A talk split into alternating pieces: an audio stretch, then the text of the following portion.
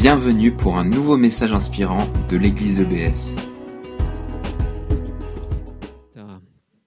À prier ensemble. Seigneur, nous savons que tu es un Dieu vivant qui parle.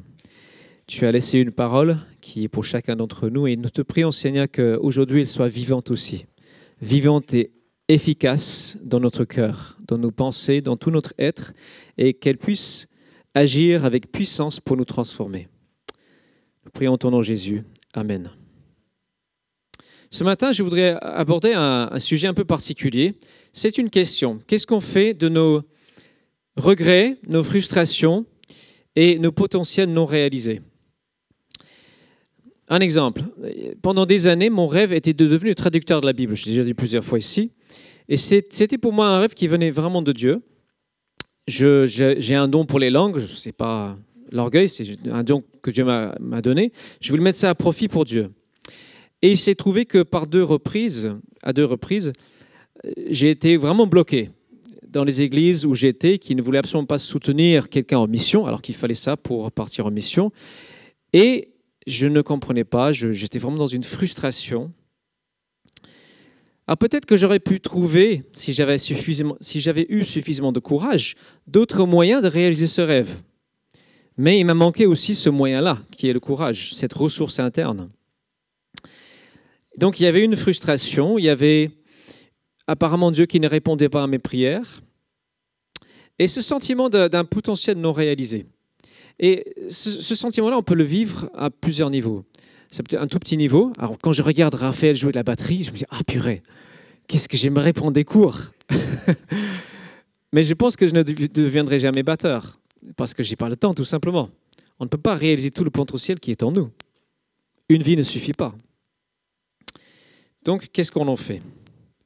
Chaque fois qu'on fait un choix, on écarte des possibilités et on écarte aussi un potentiel qu'on pourrait réaliser.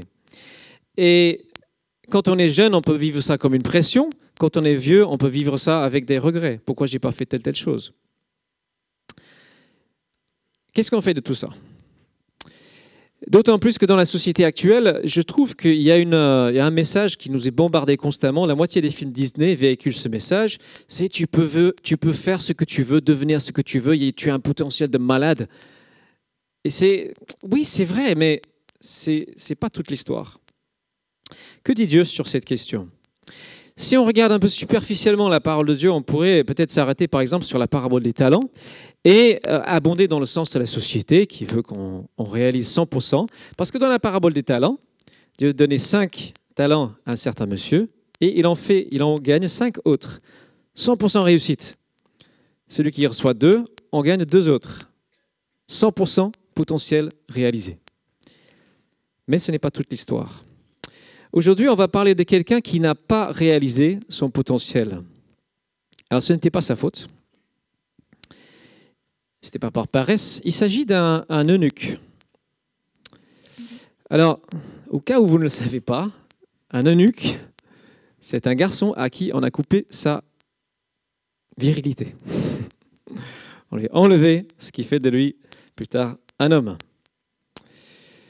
Alors notre ami eunuque se trouve dans Acte chapitre 8.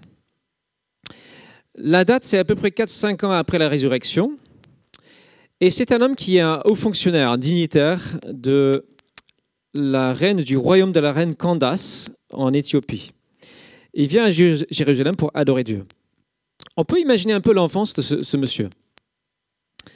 Sans doute, il est d'une famille proche de la cour et ses parents repèrent en lui un garçon brillant, intelligent, précoce. Ils se disent Tiens, super, on va le mettre à la cour. Il présente à la cour et avec cette pensée Ah, honneur, privilège, richesse pour nous, pour notre garçon.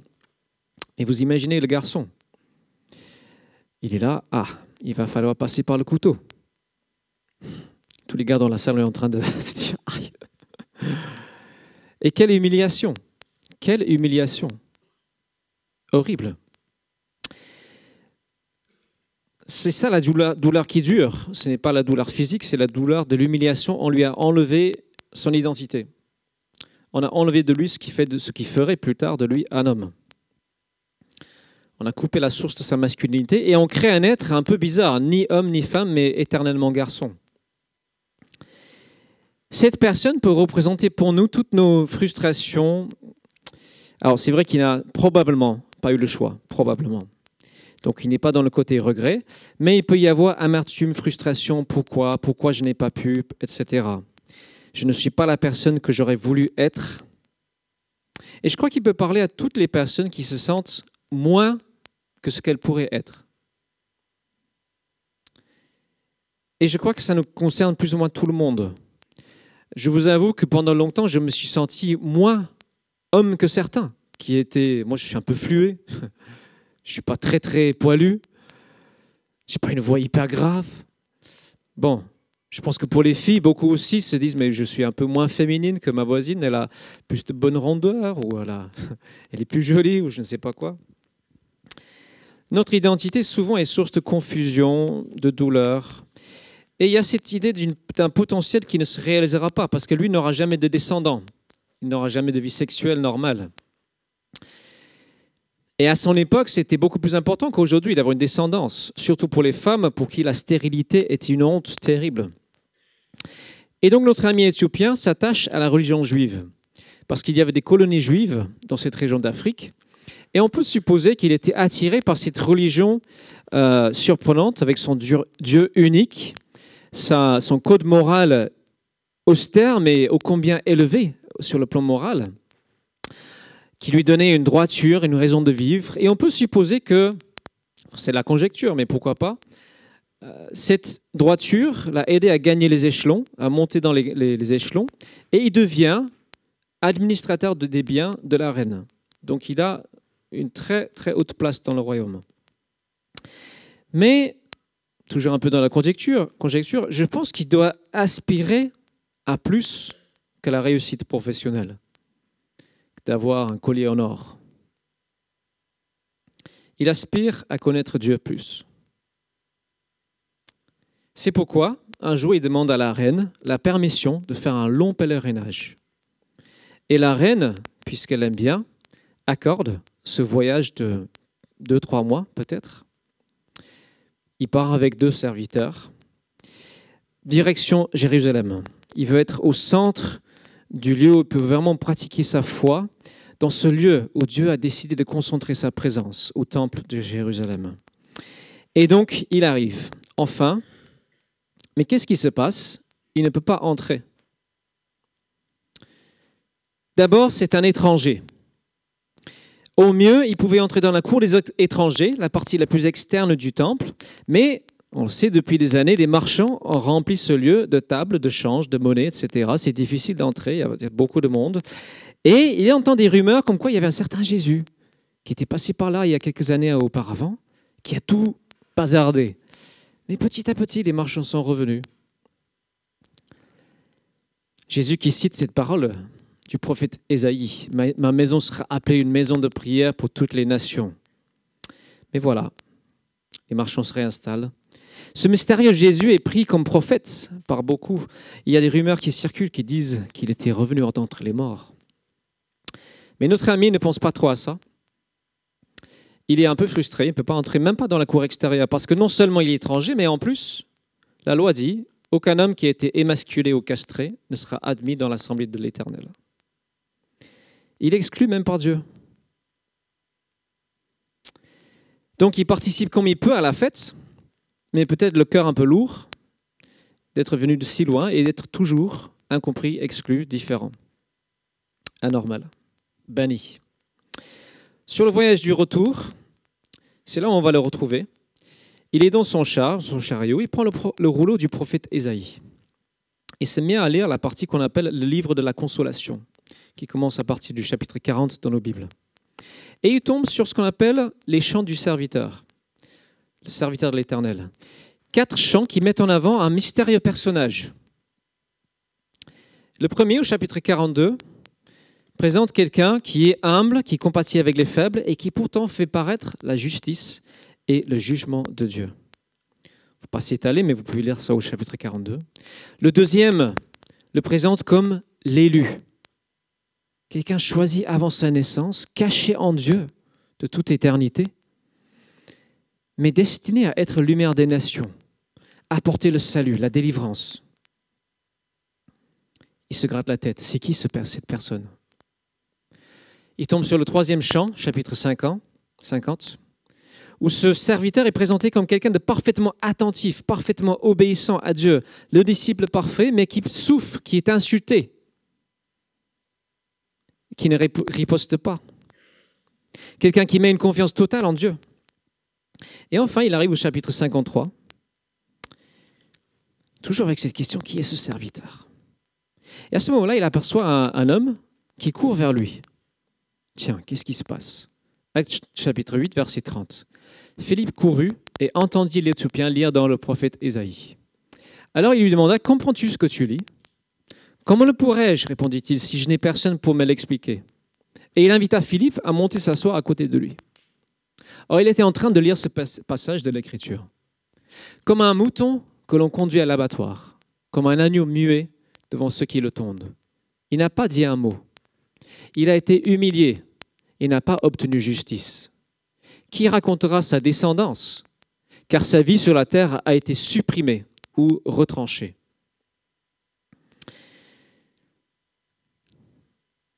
Alors l'Éthiopien demande à Philippe, explique-moi s'il te plaît de qui il est question. Est-ce que c'est lui-même que le prophète parle ou de quelqu'un d'autre?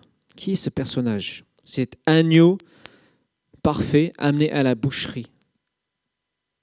Alors Philippe prend la parole et à partir de ce texte lui explique, lui annonce la bonne nouvelle de Jésus. Cet homme dont il a vaguement entendu parler. Alors imaginons un peu cette conversation. Philippe lui dit, ces prophéties, il y a une seule personne dans l'histoire qui peut les accomplir. Il s'appelle Jésus-Christ. Lisez avec moi un peu plus loin dans ce passage. Il était frappé à mort à cause des péchés que mon peuple a commis. Et pourtant, il n'a jamais commis d'acte de violence. Il est parfait, jamais prononcé de mensonge. Dieu a livré sa vie en sacrifice de réparation.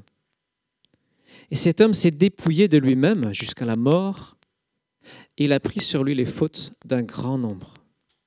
Il est intervenu en faveur des coupables. Je vais t'expliquer, dit Philippe. Tu connais notre loi. Tu sais que nous avons 613 commandements qui régissent toute la vie, tous les aspects de notre vie. Et tu sais bien que notre loi est dure, elle est rigide. Beaucoup de personnes sont exclues et même ceux qui sont inclus peuvent très facilement se rendre rituellement impurs. Il suffit que je touche un malade et je ne peux plus participer au culte. Je suis exclu de la présence de Dieu. Et pourtant, Dieu dit que cette loi est bonne.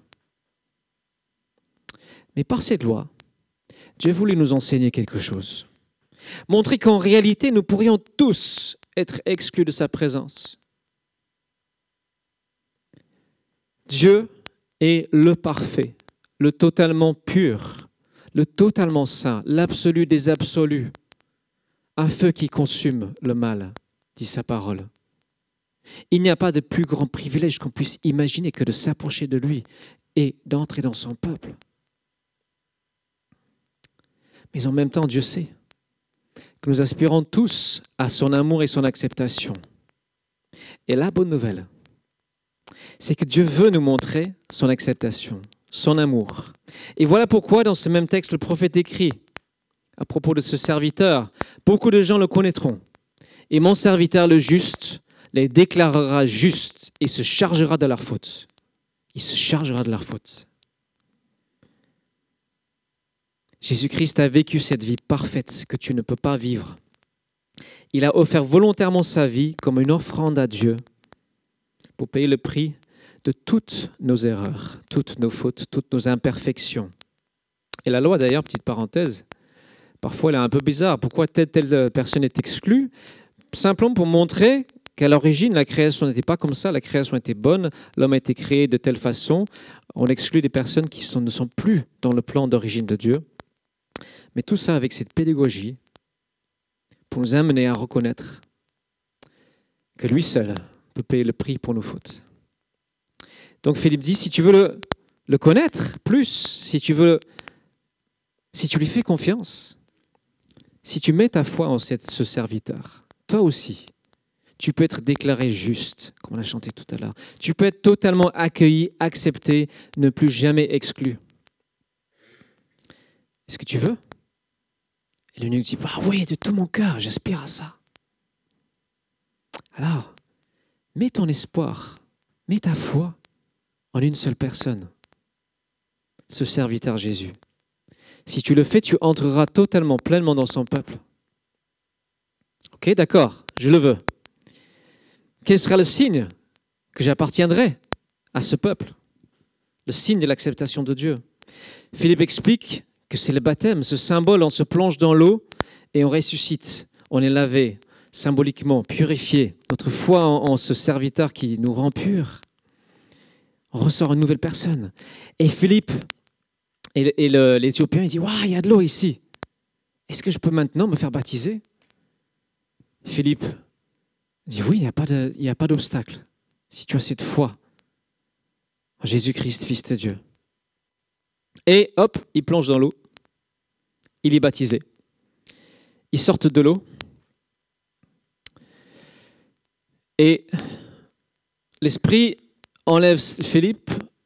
Notre ami éthiopien ne le voit plus et il poursuit sa, route, le cœur rempli de joie. Il est accepté, il appartient à une famille. Et il devient sans doute le premier missionnaire en Afrique. La suite, parce que jusque-là, on n'a pas vraiment parlé de notre thème. Il reprend la lecture d'Ésaïe, parce qu'il a du temps devant lui. Et directement ensuite, il tombe sur le texte suivant. C'est un texte qui parle des conséquences de la mort du serviteur. Ésaïe 54, verset 1. Pousse tes cris de joie, toi qui étais stérile, toi qui n'enfantais pas. Éclate en chant joyeux, cri d'allégresse, toi qui n'as pas connu les douleurs de l'enfantement. Car l'Éternel déclare, les enfants de la délaissée seront bien plus nombreux que ceux de la femme mariée. Ah là, notre eunuque commence à se dire, ah, intéressant. Dieu semble dire qu'il y a de l'espoir pour les stériles, les mutilés, ceux qui ne portent pas de fruits, ceux qui n'ont pas réalisé leur potentiel. Peut-être qu'il y a aussi de l'espoir pour moi. Et quelques, quelques versets plus loin, il tombe sur le texte suivant, qui est pour moi la clé de ce que je voudrais dire. Ésaïe chapitre 56, versets 3 à 5. Lisons ensemble. L'étranger qui s'attache à l'Éternel ne devra pas se dire L'Éternel m'exclura certainement de son peuple. Et l'eunuque n'aura pas à penser Je suis un arbre sec, sans fruits. Car voici ce que déclare l'Éternel à ceux qui sont eunuques. Et comme j'ai dit, ça peut représenter pas mal d'entre nous. Qui respecteront, respecteront les sabbats que j'ai prescrits, qui choisiront de faire ce qui m'est agréable et qui s'attacheront à mon alliance. Je leur réserverai dans ma maison et dans mes murs une stèle et un nom qui vaudront mieux pour eux que des fils et des filles. Je leur accorderai un nom impérissable qui ne sera jamais rayé ou retranché. Notre eunuque lit ce texte. Et dit, je me suis toujours senti exclu, sans véritable appartenance. Et pour chacun d'entre nous, même si on a une nationalité, une famille, une appartenance, je crois qu'on a tous une aspiration plus profonde à une appartenance, pas à la façon Front National, hein, nationaliste, étriqué, malsain. On est tous un peu en errance sur cette terre, surtout dans une société très individualiste. On cherche des repères, des racines, une appartenance en profondeur, et nous l'avons dans la famille de Dieu. Nous l'avons. Dieu nous intègre, notre papa nous intègre dans une famille éternelle et indestructible. Quel privilège plus grand Il n'y en a pas. Il n'y a pas de privilège plus grand. Comme toutes les prophéties de l'Ancien Testament, c'est quelque chose qui se réalise en deux temps, enfin presque toutes. D'abord, Dieu nous intègre dans sa famille, ici, dans l'Église, cette famille spirituelle. Et là, Dieu déclare, il dit, quelle que soit ton origine, ton identité, tes troubles d'identité, je veux t'intégrer dans ma famille et je veux te donner un nom. Je vais te donner mon nom. Dans la Bible, le nom, c'est l'identité. Dieu veut t'estampiller de ses gènes. Estampiller sur ton front à moi. Je suis Glenn Hackett. Glenn, on prononce, attention. Mais je suis Glenn en Christ. Mon nom de famille est le même que, le même que Yoel. Yoel s'appelle Yoel en Christ. Déborah s'appelle Déborah en Christ. Nous sommes une famille. Et dans l'Apocalypse chapitre 2, nous avons la deuxième et la pleine réalisation où Dieu dit au vainqueur, à celui qui reste attaché, je donnerai la main cachée, une pierre blanche. Sur cette pierre est gravé un nom nouveau que personne ne connaît sauf celui qui le reçoit. Il dit, je vais te donner enfin le secret de qui tu es, parce qu'il n'y a que moi seul qui le sais vraiment. Et nous avons une intimité, bien plus que ce que tu peux imaginer.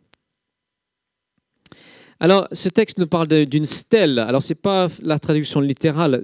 En hébreu, c'est une place ou un lieu. Et là, pareil, Dieu nous donne une place dans sa maison, dans son temple, dans son peuple. Il veut donner à chacun une place. Et, deuxième réalisation, ceux qui s'attachent à lui, il dit, du vainqueur, je ferai un pilier dans le temple de mon Dieu, je lui donnerai une place éternelle. Et je graverai sur lui le nom de mon Dieu. Il redit, tu auras un nom éternel. Tu auras une place éternelle. Alors enfin, je vais aborder la question du fruit. Dans ce texte que nous avons lu d'abord, Dieu dit qu'il y a des, conditions euh, que nous avons lues. Il y en a trois, mais qui sont plus ou moins la même chose. Dieu dit à celui qui, à ceux qui respectent les sabbats que j'ai prescrits. Alors le sabbat, c'est un signe de l'ancienne alliance, alliance, mais qui est aussi valable pour la nouvelle. C'est le jour qu'on consacre à Dieu, où on arrête nos activités, nos propres projets, et on dit Dieu, tu es prioritaire dans ma vie. Mais c'est aussi le signe, quelque part, de la nouvelle alliance, parce que le sabbat, c'est le repos. Et le Nouveau Testament, c'est le repos de la foi. On se repose de nos œuvres. On n'a pas à prouver qu'on mérite le paradis, qu'on mérite l'acceptation. On n'a pas à le faire. Arrêtons de le faire. Dieu dit, reposez-vous. J'ai rempli les exigences morales, légales, tout. Et donc, repos. Mon serviteur a brisé les chaînes de l'exclusion. Et enfin, les deux autres conditions sont presque la même chose. Choisir de faire ce qui m'est agréable, eh bien, c'est simplement décider de vivre pour lui. Hein. S'attacher à son alliance, c'est pareil, c'est s'attacher à son amour, à cette gratuité, cette grâce, cette bonté, cet accueil et le fruit. Et c'est là où Dieu nous demande d'exercer notre foi. Dieu dit, l'eunuque n'aura pas à dire ou à penser, je suis un arbre sec. Donc la première chose, c'est ce qui se passe dans nos pensées. C'est de refuser cette pensée, cette idée, tu ne porteras jamais de fruits. Tu ne seras jamais fécond. C'est de refuser toute comparaison à ceux qui semblent plus féconds que toi ceux qui ne semblent pas avoir les mêmes problèmes. Alors, là où ça demande la foi, c'est que Dieu n'a pas dit dans ce texte qu'il remplacera tout exactement comme avant. Il n'a pas dit qu'il va tout restaurer comme avant, exactement comme c'était. Il y a des choses que nous pouvons perdre dans la vie qui ne seront pas restaurées dans cette vie maintenant. Alors bien sûr, Dieu veut guérir, et restaurer beaucoup de choses. Ça, on le croit absolument. Mais il y a aussi des zones où Dieu ne va pas forcément nous accorder le vie dont nous avions rêvé précisément. Et notre foi, c'est de choisir que Dieu, je choisis de croire, comme tu l'as dit, je n'ai pas à penser ça ou à le dire, parce que tu as promis quelque chose de mieux. Et c'est là où la foi entre en action. Quelque chose de mieux. C'est très difficile pour la personne qui, par exemple, rêve d'avoir des enfants, s'il est question d'hommes et de femmes stériles, d'entendre Ah, mais tu sais, bon, les enfants, c'est bien, mais c'est aussi beaucoup, de boulot, beaucoup de soucis. Euh, ce qui est vrai. Ou la personne qui rêve de trouver son conjoint et qui entend Ouais, c'est bien d'être marié, mais c'est aussi beaucoup de défis, etc. Tout ça, c'est vrai, mais c'est dur à entendre parce que la personne rêve de quelque chose.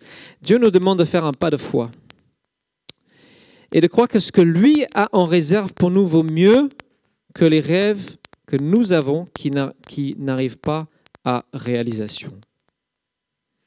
Je ne suis pas en train de dire qu'on doit devenir fataliste. On va voir ça dans un instant. On va juste regarder un exemple. Nick Vujicic. Certains ont entendu parler de lui. C'est un homme qui est né sans bras et sans jambes. Qui a déjà vu une vidéo de lui Ah, assez nombreux, la moitié de la salle. C'est un conférencier chrétien, connu mondialement. Et d'ailleurs, il vient en France prochain, cet été, au mois de juillet. Euh, il sera à Bouge ta France, euh, au Havre, euh, le 15 juillet. Il a décidé de croire en cette promesse de Dieu. Il a décidé d'être reconnaissant d'abord, de remercier d'abord pour ce qu'il a avant de regarder ce qu'il n'a pas. Alors, est-ce qu'on peut projeter la vidéo? Oui, merci. Alors, c'est très mal traduit.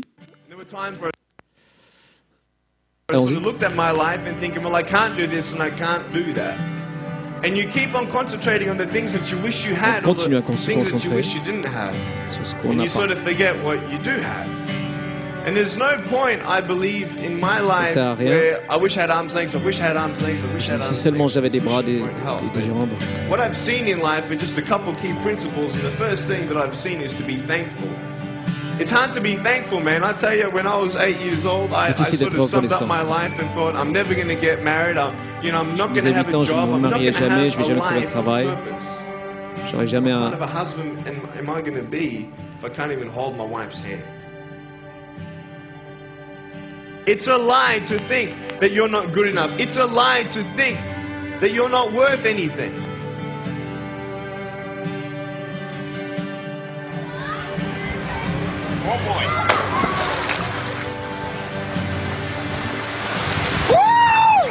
It's freezing. I can't feel my hands. I love life. You know, so many people come and say, "How come you smile so much?" And I'm like, "Well, it's it's it's a long story, but it's very simple at the same time." You see, it's very hard to smile sometimes in life. There are things that happen that you don't know and you don't understand, and you don't know if you're going to get through it. You know, you go through your storms in life and you don't know how long this storm is going to be. And today I want to share with you some principles that I've learned in my life that you can use in yours.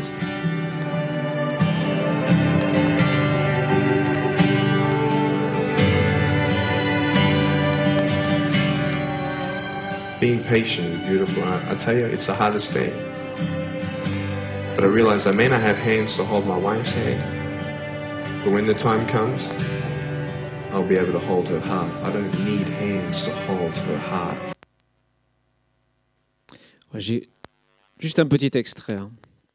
Mais c'est quelqu'un qui, qui arrive à remercier Dieu pour son handicap. Il dit Je ne suis pas un arbre sec. Il refuse cette pensée. Et c'est un homme heureux et comblé parce qu'il a choisi d'abord la reconnaissance. C'est fou, il a mis en pratique sa foi en cette parole. Comme j'ai dit, il y a des choses que Dieu veut et va guérir aujourd'hui. Mais quand il dit non, ça veut dire qu'il a quelque chose de plus grand, de mieux derrière. Et c'est là l'exercice de la foi. Il y aura toujours sur cette terre un potentiel qui n'est pas réalisé, toujours certaines frustrations, on ne trouvera pas toutes les solutions à, à tout. Certainement, comme j'ai dit, je ne deviendrai jamais batteur. Mais j'aurai toute l'éternité pour le faire. D'apprendre ça ou quelque chose de mieux. Certainement, je ne deviendrai jamais traducteur de la Bible. Mais la question de fond à se poser, c'est qu'est-ce que toi, toi, Dieu, tu veux que je devienne? Quel fruit veux-tu que je porte, toi, aujourd'hui parce que nous sommes tous, en tant qu'êtres humains, censés porter du fruit, comme chaque arbre.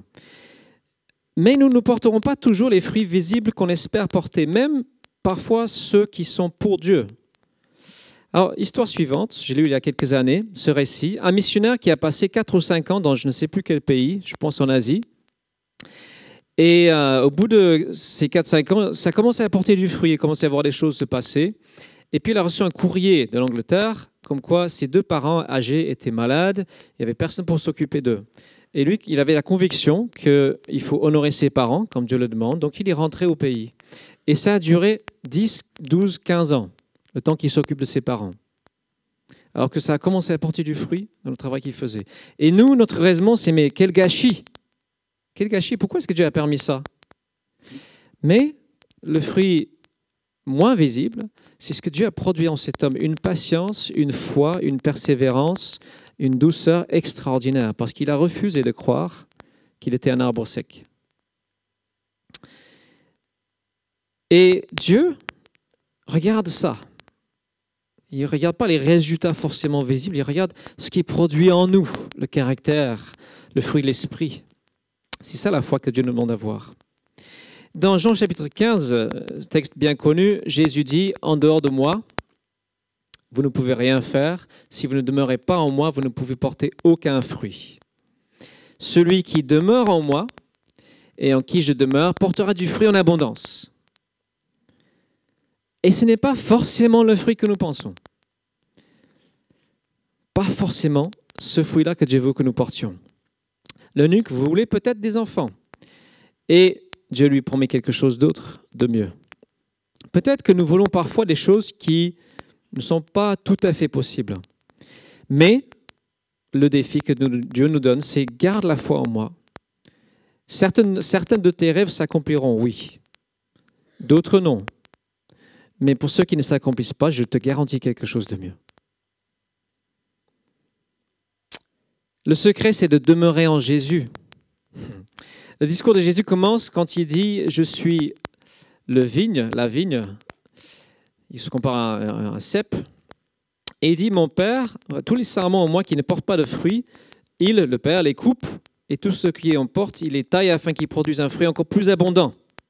Ce qui veut dire que Jésus, dans sa vie, aurait pu suivre plein de pistes, comme plein de serments qui, qui vont tous les sens. Il aurait pu guérir des milliers, des milliers de malades en plus, mais il n'a pas fait. Il a accepté que Dieu lui dise non à certaines choses, certaines actions. En tant que fils de Dieu, il n'a fait qu'une infime partie de ce qu'il aurait pu faire. Mais il a dit, je veux faire ce uniquement ce que le Père me montre. Et c'est là que je vais porter le vrai, vrai fruit. Et voilà le projet de Dieu pour chaque personne ici, c'est que tu sois tellement attaché à lui, à Christ, que ce soit seuls les projets que Dieu veut réaliser en nous qui arrivent. Alors, c'est une grande question savoir comment, comment est-ce qu'on discerne. Ça, je vais en parler dimanche prochain. C'est un, grand sujet. Je crois juste simplement pour demeurer en Jésus, moi, je, de plus en plus, j'apprends qu'il faut, faut le silence et l'écoute des temps où on dit juste, Dieu, qu'est-ce que tu veux pour moi aujourd'hui? Parle-moi. Je proposerai cette semaine pour tous ceux qui veulent bien une application très simple, cette parole, oui, pour demeurer en Jésus. Prenons cinq minutes dans la journée où on éteint tout, on est dans le silence, on dit juste, Seigneur, parle-moi. Et je crois que ça va nous aider à porter le fruit que Dieu veut. Le but de la vie chrétienne n'est pas de réaliser 100% de notre potentiel. Ça, c'est pour l'éternité. Le but de la vie chrétienne est d'obéir à Dieu et de lui faire confiance qu'en le faisant, il produira de bonnes choses en nous. C'est la meilleure manière de ne pas avoir de regrets à la fin de sa vie. Parce que certainement on aura, pourrait en avoir tous. Notre euh, passage se termine de la manière suivante. C'est un peu la même chose dit avec d'autres mots. Tous ceux qui sont étrangers et qui s'attacheront à l'Éternel pour le servir, pour l'aimer et pour être ses serviteurs, qui respecteront le sabbat et ne le profaneront pas, qui s'attacheront à mon alliance, toutes les conditions à peu près les mêmes, hein, je les ferai venir à ma montagne sainte et je les réjouirai au temple où on me prie. J'accepterai leurs offrandes, leurs sacrifices car on appellera mon temple la maison de prière pour tous les peuples. Parole citée par Jésus. Dieu dit, la nouvelle alliance, c'est pour tous ceux qui veulent s'attacher à moi. Mon but est de créer une famille, une maison de prière pour tous les peuples. C'est le rêve de Dieu pour sa maison ici. Que nous soyons ce temple, cette maison de prière pour tous. Nous avons été inclus par notre foi nous qui étions exclus, dans le temple, dans le peuple de Dieu. Et Dieu nous demande d'adopter la même attitude envers ceux qui ne sont pas encore inclus, ceux qui sont appelés à nous rejoindre. Cette attitude d'accueil et de prière pour ceux qui ne nous ressemblent pas. L'Église est le lieu par excellence de mixité. Alors, petite remarque, ouais, en passant, c'est vrai parfois après le culte, euh, je vois, je suis assez sensible à ça, il y a souvent euh, quelques personnes qui restent seules. Je crois qu'on doit vraiment veiller à, en tout cas, proposer, discuter, s'ouvrir, veiller à créer ce climat de confiance, d'accueil, oser aller vers ceux qui ne ressemblent pas. Et pourquoi pas aussi euh, que notre maison soit une maison de prière pour tous, proposer la prière si quelqu'un vous partage une difficulté particulière. Et le dernier verset du passage nous dit, Voici ce que déclare l'Éternel, lui qui rassemble les bannis d'Israël, à ceux qui seront déjà rassemblés, j'en joindrai d'autres que je rassemblerai aussi. Dieu nous dit, ouais, vous êtes une, euh, une bande de bannis, d'exclus, de bras cassés, mais moi je vous ai rassemblés. Moi, je vous veux avec moi. Et j'ai l'intention de rassembler d'autres. Est-ce que vous voulez bien rassembler avec moi? En conclusion, apparemment là on, concentre plus, hein, c'est ce qu'Armando nous a dit. Quand on dit en conclusion, je vais terminer, c'est bientôt fini. C'était qui? Peter. Dieu nous appelle à être sur le plan individuel des gens qui lui font confiance, parce qu'il nous a offert une place, un nom. Il nous a accueillis, malgré tout ce qui peut et doit nous exclure de sa présence. Et il dit que si nous lui faisons confiance, si nous apprenons à l'écouter, il nous fera porter le vrai fruit, celui qui est durable, qui sera mieux que certaines choses qu'on peut imaginer pour nous-mêmes. Et sur le plan collectif, en tant que peuple, Dieu nous dit, accueillez comme moi je vous accueille. Un peuple qui inclut les exclus, qui appelle tous à s'attacher à lui. C'est ça le, tout. S'attacher à lui, demeurer en lui, rester en lui, s'attacher à lui. Et on trouvera notre place dans son temple, dans ce lieu que nous formons ensemble. J'invite le, le groupe de louanges à venir devant. J'aimerais que notre maison soit une, une maison de prière pendant 5-10 minutes pour terminer notre culte. Je vous propose donc euh, cette semaine, comment est-ce qu'on peut vivre cette parole? Je vous donne deux pistes possibles. Hein. Comme j'ai dit tout à l'heure, peut-être cinq minutes par jour où on écoute, on dit Dieu, qu'est-ce que tu veux que je sois? Qui veux-tu que je sois? Que veux-tu que je fasse? Peut-être dimanche prochain, il y aura des témoignages à partager. Et comme j'ai signalé, veillons à ouvrir l'œil après le culte, à accueillir, inclure. Donc, on va prier et je vais proposer euh, des petites équipes de prière. Donc, euh, il va y avoir euh, ici, on va mettre vers l'escalier une équipe de prière et puis deux au fond vers le canapé. Et je vous invite vraiment à profiter de ce temps de prière. Premièrement, si peut-être tu ne t'es pas encore vraiment attaché à Dieu, à sa famille, peut-être que tu n'es pas encore entré vraiment en alliance avec lui, va et demande la prière. Si tu n'es pas sûr que tu étais vraiment lavé, tu as vraiment recommencé, va demander la prière. Deuxièmement, si tu as l'impression qu'à un moment donné, tu as été stérilisé, réduit à quelque chose de moins que ce que tu aurais pu être, frustré dans un, rêve, un projet, je vous invite aussi à demander la prière pour que Dieu vous encourage, il vous accompagne, vous, il vous fortifie dans notre foi. Et troisième groupe, enfin, si vous avez simplement besoin quelconque, profitez de ce moment de prière, demandez la prière.